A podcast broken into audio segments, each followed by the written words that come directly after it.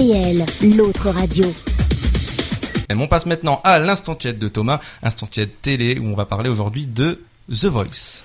Oui, salut les jeunes Salut en, en matière de gros ringards. Alors cette semaine, j'ai voulu faire une chronique sur le retour de The Voice, prenant ainsi à contre-pied tous les malandrins qui m'ont dit sur Twitter... Malandrin. Mais, mais les malandrins, ils m'ont dit sur Twitter, mais Thomas, il y a plus rien à dire sur The Voice, tout a déjà été fait. Eh ben les gars, détrompez-vous. Détrompez-vous.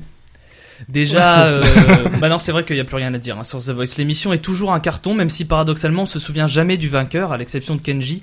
Il se, il se C'est- murmurerait même que le dernier gagnant, Lilian Renault, aurait vendu encore moins d'albums que Give Me Five n'a d'auditeurs.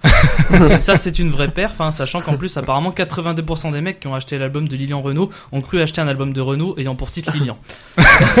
voilà.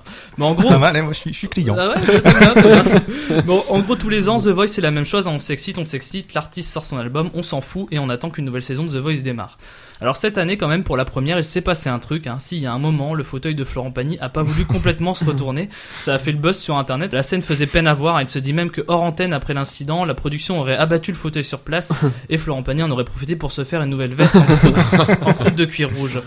Alors Florent Pagny qui a déclaré en interview avant l'émission Je n'écoute pas la radio donc je ne sais pas ce qui marche. Donc Florent admet qu'il n'est pas à la page en matière de musique actuelle. Bon ça, ça justifie le fait qu'il ait jamais réussi à faire gagner The Voice à un de ses talents.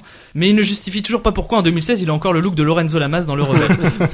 Moi dès que je le vois entrer euh, sur le plateau de The Voice, j'ai la musique qui se lance dans ma tête et je peux pas m'empêcher de crier tout seul dans mon appart. Accusé à tort de meurtre, il rôdait maintenant du côté du Dakota. Un hors-la-loi poursuivant les hors-la-loi, un chasseur de primes, un renégat. Oui, vous en conviendrez, hein, m'imaginer tout seul en train de dire ça devant The Voice un samedi soir avec ma barquette de carottes râpées dans les mains, le tableau est un peu triste. Mais c'est comme ça, ce soir je dis tout, je me confie, je vous avoue même avoir été très triste de découvrir que Jennifer ne faisait plus partie du jury cette année, car il faut savoir que j'ai beaucoup de points communs avec cette personne, hein, vous le savez, moi aussi j'attends l'amour de mes rêves, et, et même si c'est moins connu, il faut savoir que j'ai également eu une petite amourette avec Jean-Pascal de la Star. Je sais d'ailleurs maintenant pourquoi on l'appelle l'agitateur. Mais Nicolas, je vois euh, à ton regard euh, que dans 30 secondes tu vas me dire ouais Thomas t'avais dit que t'avais rien à dire sur The Voice et ça fait 5 minutes que t'en parles.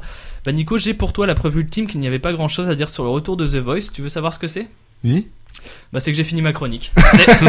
À la semaine prochaine. C'est super bien parce que c'est une rubrique, enfin c'est une chronique qui a été créée en 22 minutes et c'est pas mal pour une chronique euh, créée en Ouais. 22 minutes. Je pense qu'on peut applaudir le- Bravo. l'exploit. Ouais. Bravo. Merci Thomas. RPL, l'autre radio.